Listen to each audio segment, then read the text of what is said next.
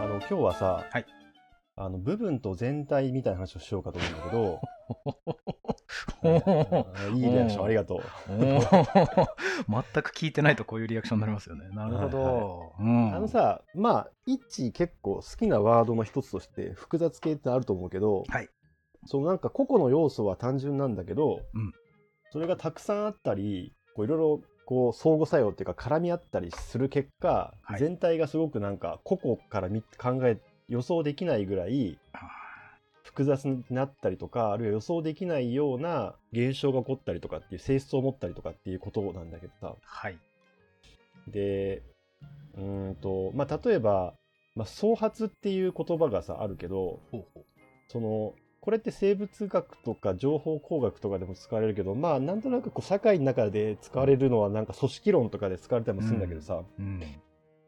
まあ、個々の力を合わせてこうなんていうのシナジーを生み出して、うんこうチームとしてうん。あの力を発揮するみたいな文脈で使われるんだけどさうん。はいはいはい。だから 1+1 は2より大きくなるみたいなさ、うんでまあそういうのってまあまあこう精神論に陥ってることもあるような感じがしてあだからそこはまあふ特に触れるつもりはないんだけどあ。うん。あの生物学用語で創発ってあのチューリングパターンっていうのがまあ例として上がることが多いんだけどさ、うんこれあの、大阪大学の、えー、と近藤先生とかがやられてる、まあ、魚のしましま模様とかはいはいはいを作る。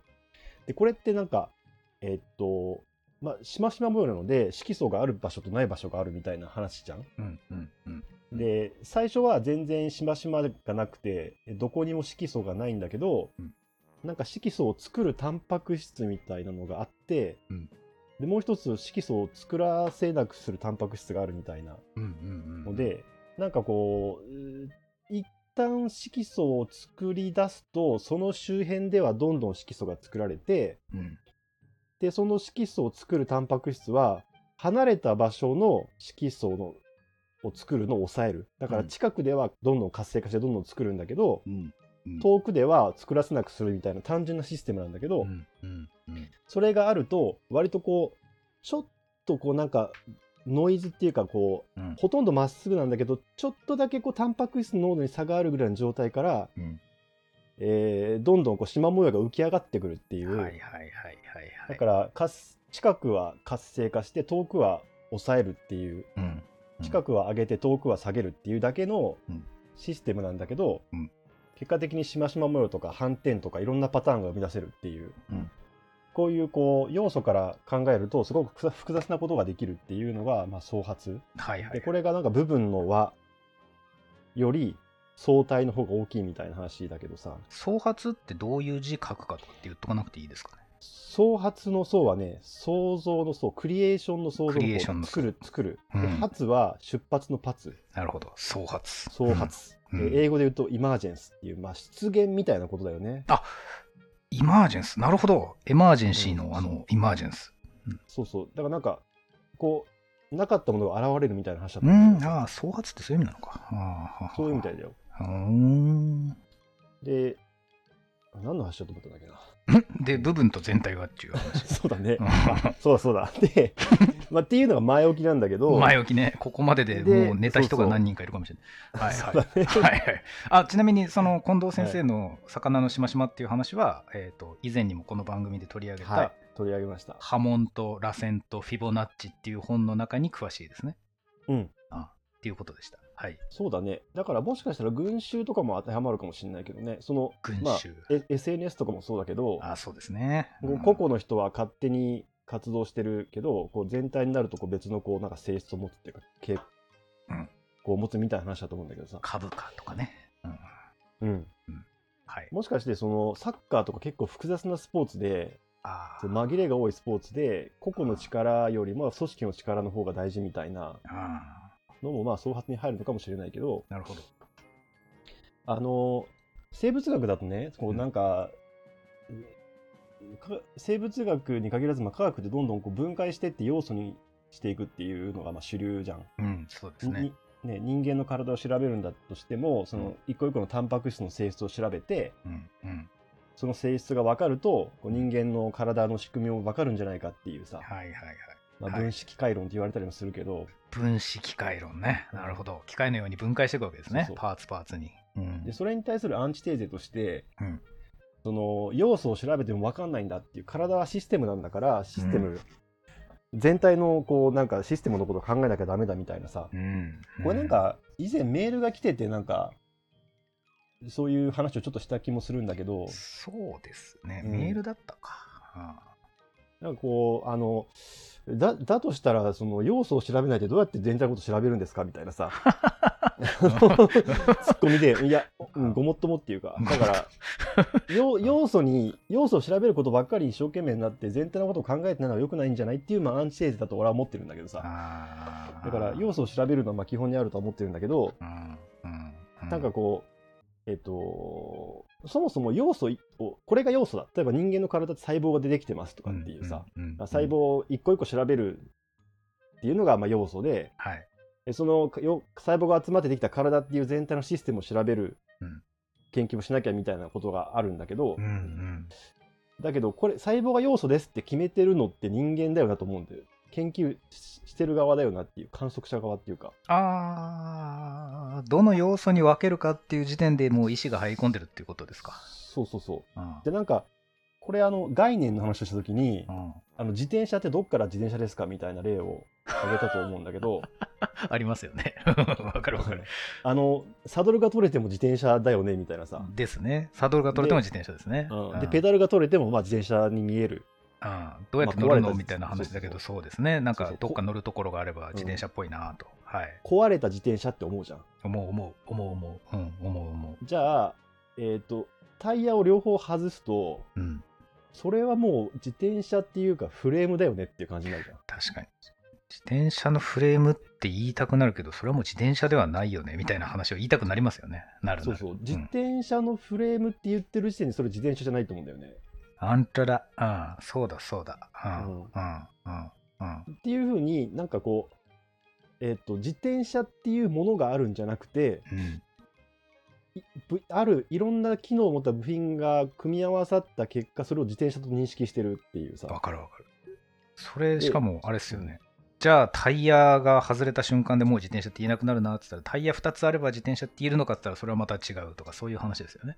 そうそうフレームがなくてねタイヤうん自転車のタイヤが2つだけあってもそれは自転車のタイヤであって自転車とは呼ばないっていうさあとこうあの切った爪とか抜けた髪の毛は自分なのかっていう問題もあるじゃん。ああ、それはわかるな。面白いですね。その話、うん今ここで出てくるの面白いな。なるほど。うんはいはいはい。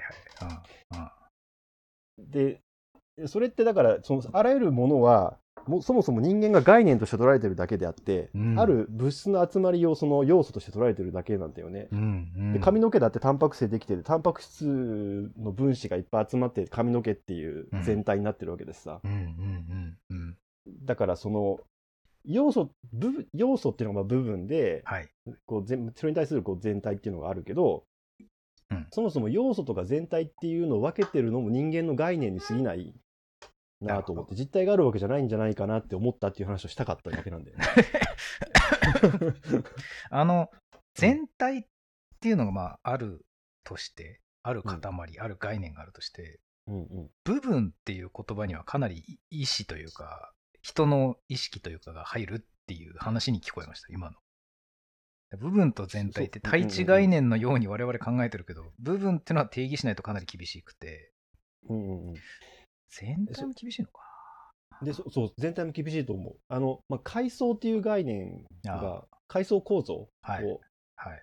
だから、えっ、と、なんだろう、自転車、例えば、こう、ペダルでもさ、うん。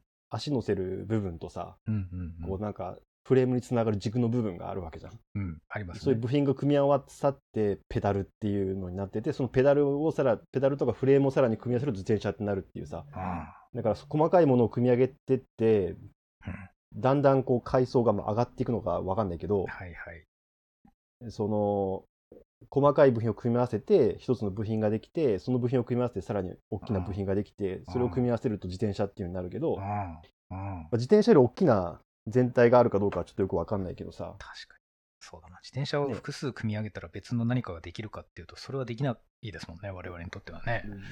でできないね。だけど、自転車っていうのは、まあ、文明社会の一つの要素でもあるあからさ。あ、ああ、あそう考えると、その別にその社会の中の一つの部分っていう言い方はできるかもしあ。れない。まあね、ウーバーの自転車が信号を守らないみたいな、なんかそういうふうに社会の中に組み入れることも可能は可能。能ですもんね。うんああ、確かにな。そういうこうちっちゃいものがだんだん階層がこう積み上がっていくっていうことだからさ。それを、それをどう分けるかによって部分、要素とか全体とかって呼んでるだけだから、あなんかその、実際、まあ何でも研究でもいいし、組織でもいいしさ、こうちっちゃいグループがあって、うんグループがいくつか集まって部署になって、部署がいくつか集まって会社になって、うん会社がいくつか集まってこうグループ全体のさ、あ、はいなんか。その、なるみたいな、はいはい。そういう階層があって、それをどう分けるかっていうところは、うん。人、人間側の概念なので、うん。その研究対象の本質とはあまり関係がないっていう。ああ、なるほどね。うんその話、今聞きながらふと思ったのって、うんでもなんか人間って本能なのか知りませんけど、分けたくなりますよね。ねその結局、その何かをまとめてうん一つのものとして捉えるっていうさ、うん。ことが人間のなんか脳の特徴なのかなとは思うけどですね。相対まるっとの方が本質的なものをなんかそのまま表してて、分けていくとだんだんそういうのから外れるっていう話があったとして、うん。で、先輩の言うように部分ってやっぱりその概念として作られてるよねとか、その、うん仮想世界でそういうふうに分けてるけど、実際には分けちゃうとその時点で機能しなくなるよねみたいな話は重々分かってるのにめちゃくちゃ分けたくなるじゃないですか。なんかめちゃめちゃ分けたくなる。分子を、うん。えー分けていくと原子と中性子になってとか、あ、そうそうそうそう、そうだよ。そうそクォークがとかっていうふうにどんどん分かれていくじゃないですか。う。分かれていくねう。ん、でもクォーク1個って存在してなくないみたいな話って本当はいくらでもどの世界にもある気がしますよね。確かに。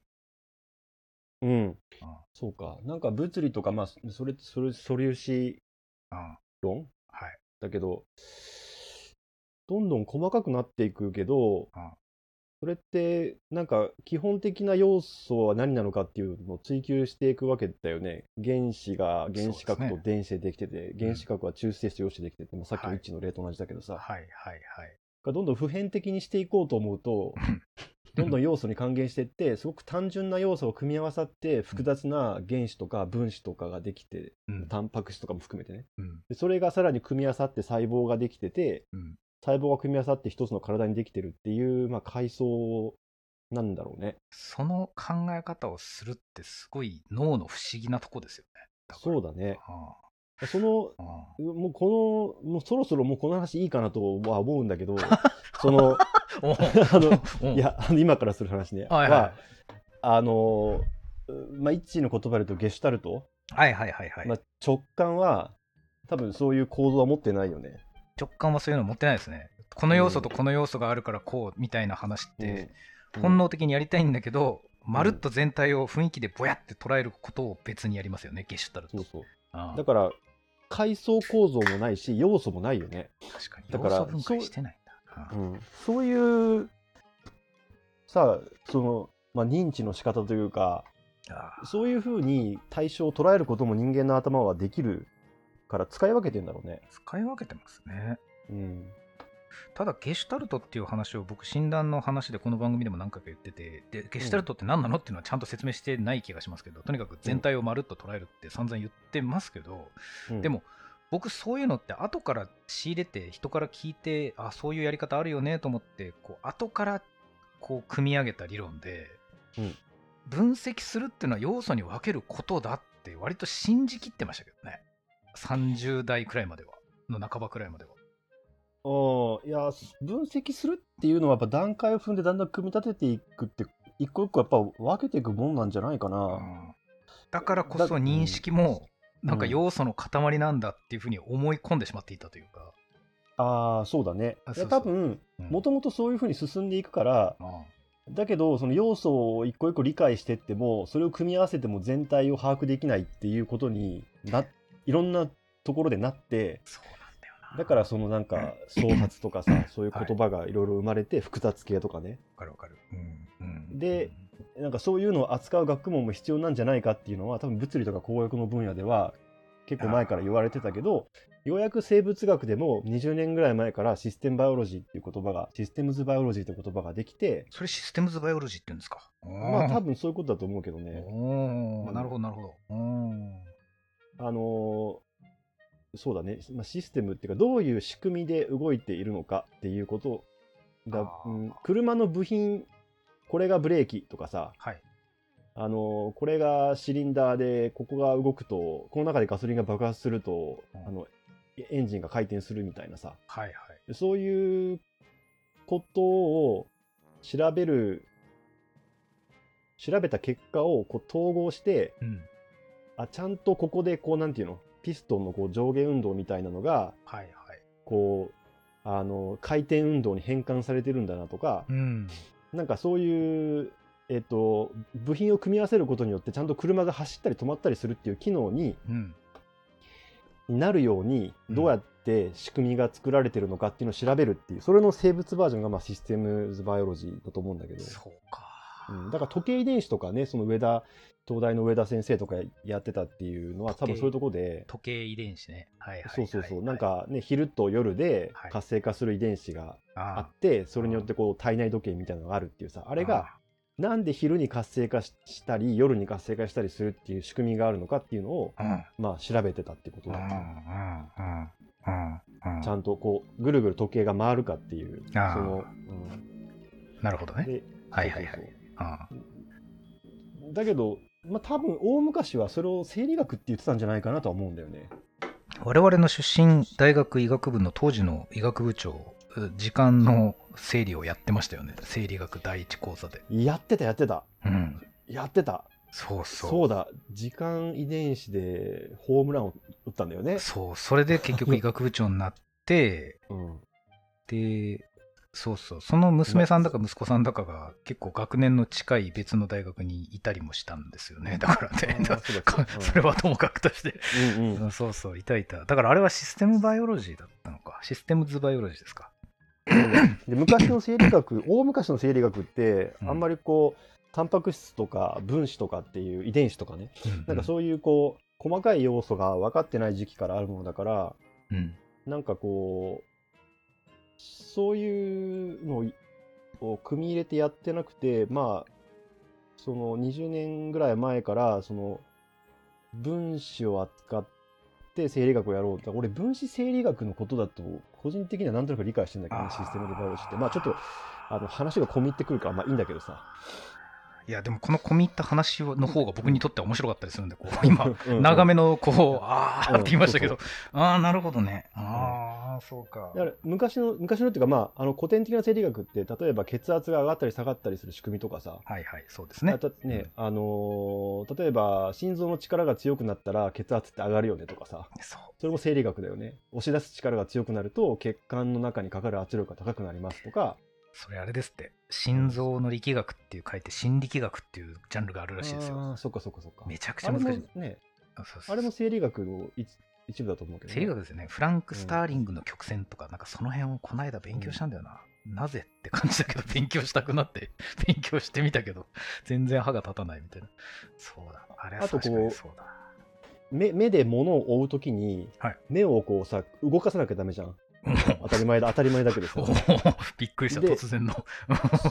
それをそのぶ見たいものを視野の中心に収めるために眼球を動かすんだけど、はいはい。結局ぶその対象目を動かしすぎるとさ要は対象がずれてっちゃうし遅れるとまたずれるじゃんだからちょうどいい感じで動かさなきゃダメなんだけど本当だ。それをちゃんとこうどこに目の視野の中のどこにうんその見たいものがあるかっていうことをいちいちこう把握しながら眼球の動きを制御してるっていうのは、うんまあ制御工学みたいなことと一緒でだからな何かをね微分してるんだよ。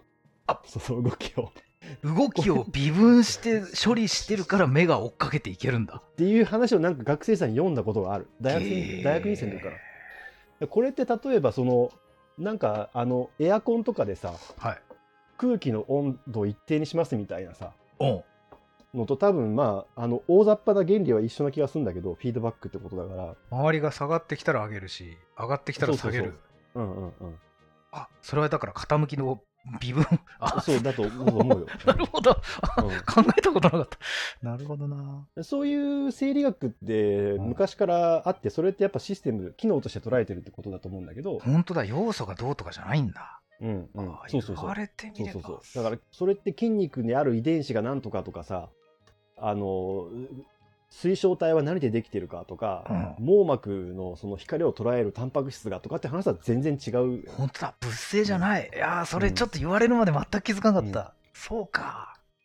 今でまあえっとワトソン・クリックが DNA 二重らせんを発見して以来こう、まあね、はいはい。DNA の中に遺伝子があってそこからタンパク質ができてっていうさ、うんうん。だからその遺伝子とかタンパク質の性質を研究するっていう方向にすごい生物学がこうシフトしたからそういう生理学的なのってちょっと流行らなくなったんだけど確かに。多分そういう遺伝子の機能を調べるっていうのが一段落した頃にうん。もう一回その生理学みたいなことを今度は遺伝子とかタンパク質の機能が分かった上でやろうよっていうふうにこうなんか反動が来てるっていうことだと思うんだけどね。うわー僕そこあれですね。えっ、と言語化してませんでした今まで。そうか。言われてみればみたいな話だよ本ね。当だ。しかも僕そっちの方が好きかもしれない、もしかしたら。そうそうそう、う。ん、そうそう。俺らはそのなんか遺伝子の機能を調べる最後ぐらいのところにいてうん。遺伝子の機能を調べろって大学院生の時に言われてたんだけど言われた多分俺とかイッチーの元々の本当の興味は多分その後にここ20年で行われてる流れの方に近いんだと思うんだうわよね、残酷なこと言いましたね今。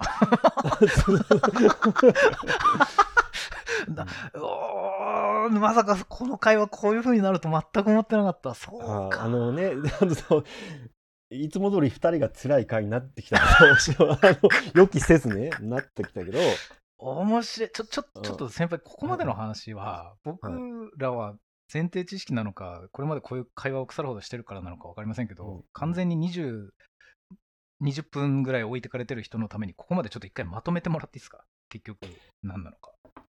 えーっとまあ最初創発っていう話をしてはい。それってこう一つの一つ要素まあ組織でいうと一人一人の人っていうのがいるけどうんうん。そこでこう相互作用がある、うん。人同士だと相互作用があってそれによってこうグループとしてもっと大きな力を発揮できるよねっていうはいはい考え方があって、まあ、例えばうん。チームスポーツとかそうだよねっていう、部分をずでそれをっと見るんだけじゃなくてそうそうそうみんなで組むとそれ以上の力が出るっていう話からまず始まって、そうそう。だから個人プレーっていう階層とうん。チーム戦略戦術っていうチームプレーっていう階層があると。あレイヤーが違うとレイヤーがありますと。しました。で、うん。えーまあ、生物学とか、うん。まあ、工学の分野でもそういう考え方があって、うん。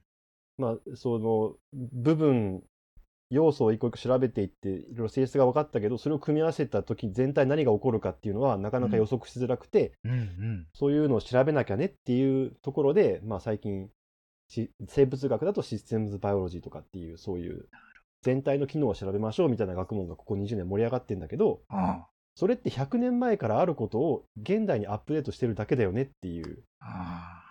話を今しました。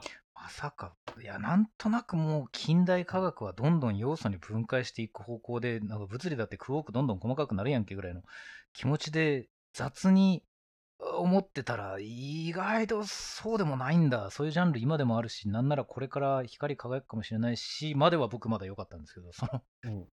最後の最後に あの先輩とか僕はもともとそっちの方が好きだよねって言われた瞬間にガツンってきましたね。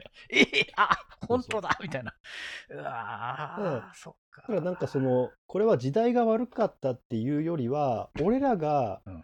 研究を始めた時にもうそういうシステムバイオロジーを始めてた人はいたんだよ。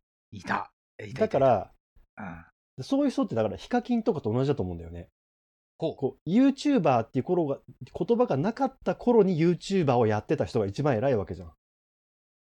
あー。だから俺らには才能がなかったんだよ。それすごいわかる。でも僕それ言ってませんでした。大学院時代。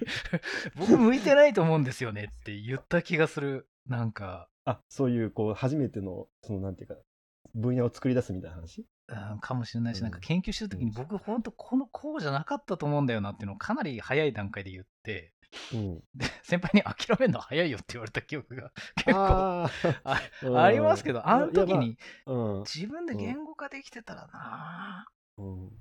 もっと、もっといろいろ言えてたんだろう。ああ、なんか20年越しで分かってきたぞ。20, 20年越しで分かってきたぞ。そうそう。あね振り返ればいろいろ分かることは多いんだよ。それは当たり前だよね、まあ答えが出てんだもん、まあそうです。うんちょっとょっと、ね。話、瞬間ずれますけど、やっぱりこの、うん。若干最近僕若い人の気持ちが分からなくなってて、あの、うん経験のおかげでいろいろ見えるせいで若い人から遠ざかってる感はあるんですよね。あの、この間医学生がうちにやってきた時に、うん。ちょっと、あの見学しに来たんです。ワクチン打ったから見学させてくれみたいな感じで。で、ちょっと話してたんですけど、うんあの悩んでる内容に向き合えなかったんですよね。なんか、それそはれは何？どういうこうーんとですね、あのうん病理の質問だったんですけど、病理診断の。うんであの、この細胞とこの細胞をどうやって見分ければいいんですかって言われたときに、と、うん。あのうん本当に素直に思ったんですけど、そこって思ったんですよ。えそれはイッチにとって自明だったの？見たら違うだろうって感じだったの？そう、もう自明になってたの。うわーそれもう一歩踏み間違うと老害になっちゃうよね。そう。もう見ればわかるだろうって言もうここにいるんだと思って、で、うん。それはもうプチダメージだったんですけど、でも僕からしたら、まあ、年も年だしと思ってたんですけど、でも今のその、研究とかの道を振り返って今なら言えることみたいなのを細やかにこう襟分けていくとですね、あうん本当にいろいろ経験したせいで昔の気持ちを忘れてるし、今じゃないと言えないこととかっていうのを言うようになってるし、なんかうん綺麗な老害だなと今思いましたね、本当にね。あーやべえな。でもイッチはさその、はいえーっと本を書いたじゃん。病理学トレイル。はい、病理トレイル書きました。ありがとう病理トレイル。ええでああやってこう自分の仕事をさ言語化するってことはまあライフワークの一つとしてやってると思うんだけどさ。そうですね。まあ、これその内容本は読んでないけど書評とかを書いてるとそういう感じの内容なのかなちょっとうっすら思ったんだけど。おっしゃる通りです、そういう感じです。うんはい。なんか、まあ、どっちかというとイッチの性格上そういう質問を受けた時にいやそんなの当たり前だよって思った時点でその言語化できてないから敗北なんだよね多分ね。それがですね、うん。先輩のおっしゃる通りなんですけど、僕、うん。言語化を怠らないことでずっと頑張ってきたっていうことと、実はそこ矛盾がない部分があって、それはですね、うん。言語化はし続けてるんですけど、うん、あの言語がだんだん難しくなってるんですよ。うん、あの誰でも分かる言葉で言語化してたはずが、と、うん。あのあらゆる前提を通り過ぎた人が持ってる強い言葉を使って言語化するように次第にシフトしてたんですよね。あと前提を持ってるっていうのは分かるけど強い言葉っていうのは例えば専門用語とかってこと？あのですね、こうん。これこの単語を使って言語化すればあのうん。あまねく通じるなと世界に通じるなと思ってても、うん。使ってる単語が専門用語だらけだったりしてたんですよ。学生さんに対して。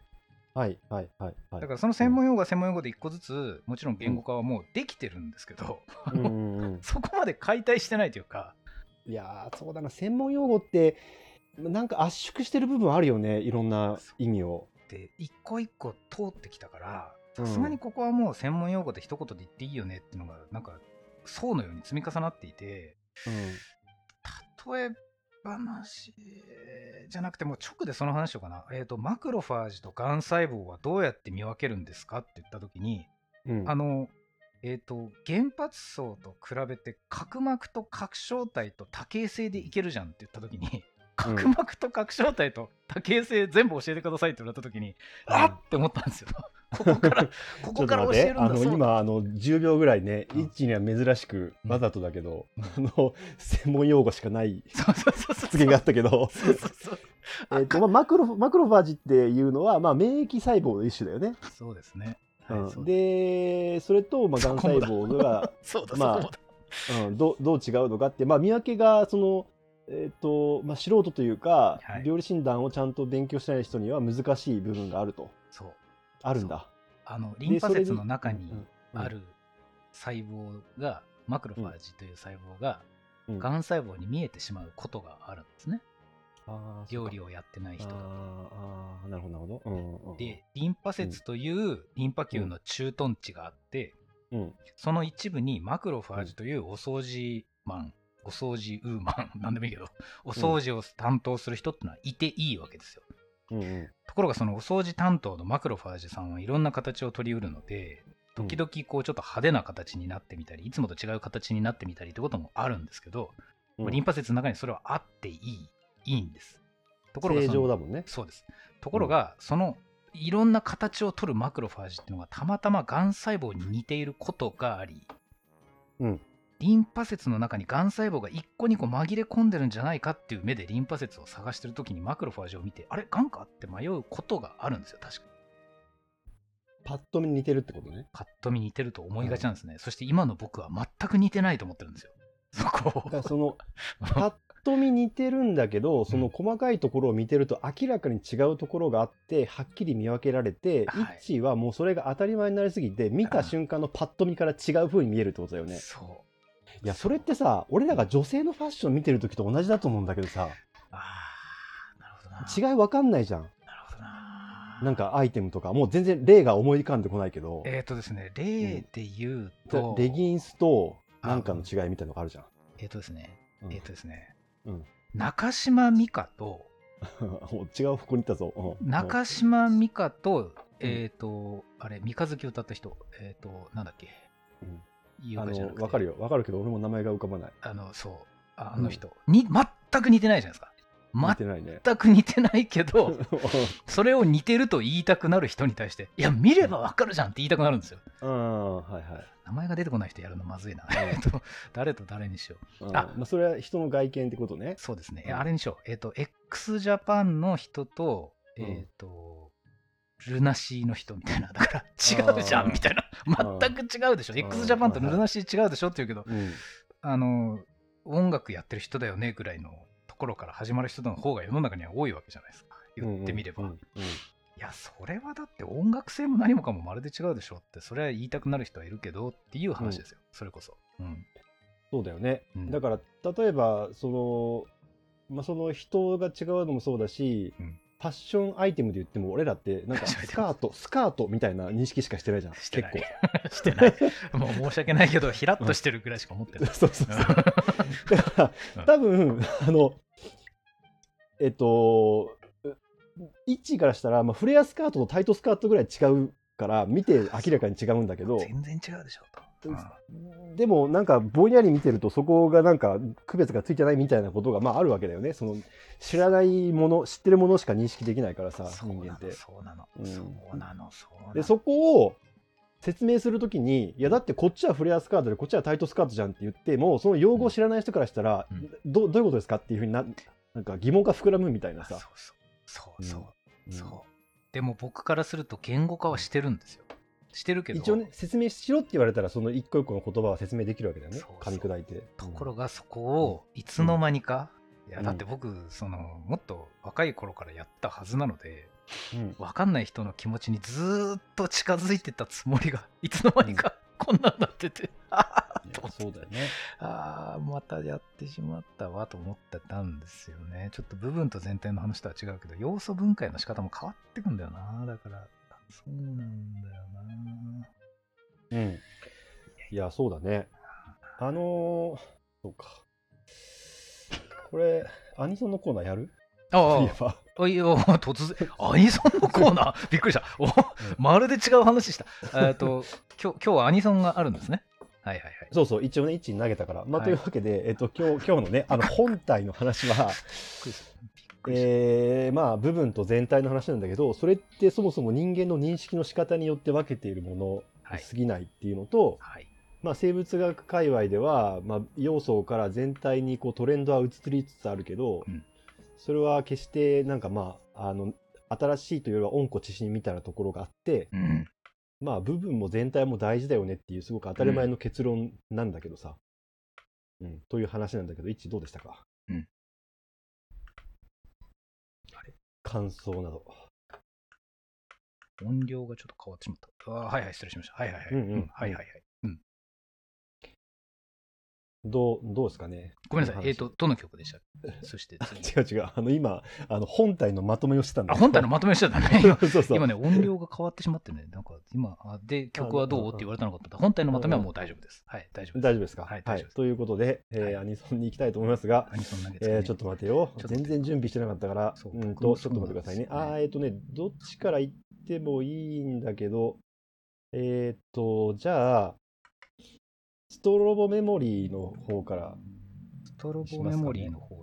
先輩、今ちょっとですね、だから僕のためにどっちがどの曲かをちょっと一瞬聞かせてください。でですね、投げうん。られられた時の、うん。あの、メディアのこう都合上ですね、先輩が喋ってるとその曲が今聴けなくてあわあわしてたの。だから、あれあれよ、みたいな。ちょっと瞬間的に待っててください。あの、その間、はーい。珍しく編集を入れます。なるほど。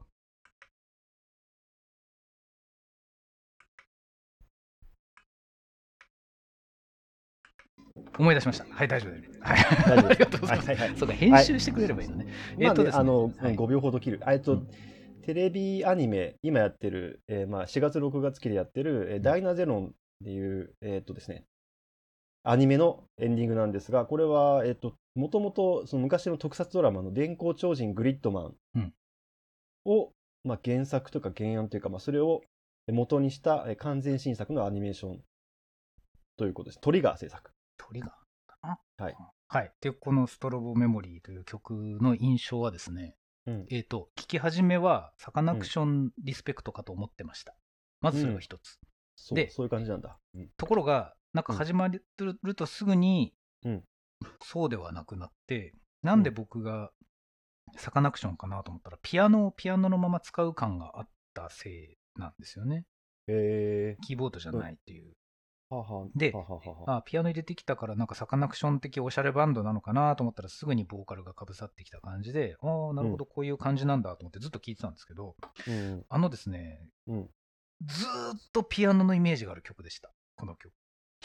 えっ、と、後ろにずっとピアノの音が鳴ってるって感じ？後ろというかもうなんか、うん、そうだな。イメにイメージとしては。ボーカルが1列目にいるんですけど、2列目からずっとピアノが主張してくる感じ。はあ、そういう感想なんだね。そうなんです。であもとにかくピアノ、ピアノなんですけど、ボーカルが1、ピアノが2で、それ以外のバンドがうん3なんですけど、結うんうん構技巧的なことやってるのに、そのボーカルとピアノで作っていく気満々なので、感想とか超短くてすぐ歌いくみたいな感じでですね、お面白いおしゃれ曲だなと思いながらあそ聴きつつ、ね。音自体は技巧的なんだけど、曲の作りとしてはボーカル寄りっていうか、割とこう分かりやすい感じになってるってこと？そうだな。でもどっちかというとおしゃれ曲なんだよな。なんあか、いや、ーまあね。これなんかうん。似たようなことを、うん。なんかクラムボン目指してたバンドがちょっと路線変更してこっちに来そうだなとかですね。なんかそういう、うんうん。なんかピアノメインの、そのユニットがやりそうな曲を、うん。ボーカルメインで作ってるという感じで、えー面白いなと思って聞きました。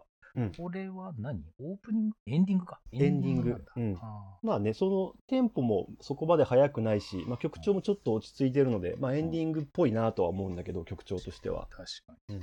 でもですね、その、うん。アニメの内容が一切頭に思い浮かばない感じ？ああ、はいはいはい。なんか、あの、どういうテンションのアニメをこれエンディングなんだろうって感じでしたね。うん。えっとね、まあ、作品自体は、うん。そのトリガーがやって、まあね、あの、はい。プロメア1はい見に行っ見ました見ましたてね、気に入ってたけども、面白かった。うん。トリガーって割とああいうさ、これってまあだから、要はロボット、えっとね、巨大合体ロボットもののアニメなんだよね。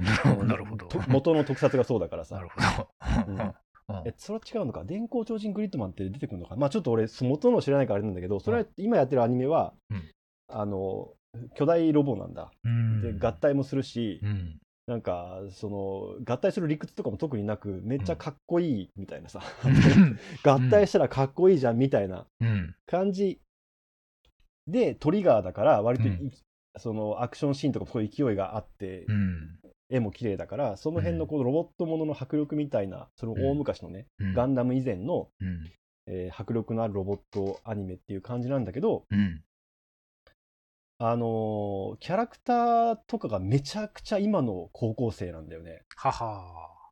で、主人公の、まあ、女の子は、うんなんかその家族のことでおうん、ここはいいかな。まあ、お姉さんが死んでしまって、そのことでずっと葛藤を抱えてるっていう女の子なんだよね。あらま。なるほど。うん。うん、でうんこの多分ちょっと YouTube ライブからちょっと話したけど、うんそのなんか繊細な高校生のの日常を描きながらいきなりこうロボットもロボットが出てきて戦いになるっていうこうなんかねすごいギャップなんだよテンションの。あで多分でオープニングは大島小義さんのなんかかっこいいロボットもののちゃんとオープニングなんだよ曲も映像も。ーエンディングは、うん、全くロボットが想像できないんですよ。そうだね。あどっちかっていうとその高校生の心理みたいな方に寄ってるのが多分エンディングなんだよね。それでか。う今こういう曲って、んポップスでは、なんか6割ぐらいこういう雰囲気はあると思うんですけど、でも、うん完全に今流行ってる曲に10割寄ってるわけでもないっていう不思議なところがあって、なるほどなるほどで。それは多分ね歌ってるのが声優さんだからだと思う。ああ、それもあるのかな。でもうん曲調もなんですよ。なんかここでピアノ推しなんだみたいな。ほう。あの内田真彩さんっていう、はいまあすごい人気のある。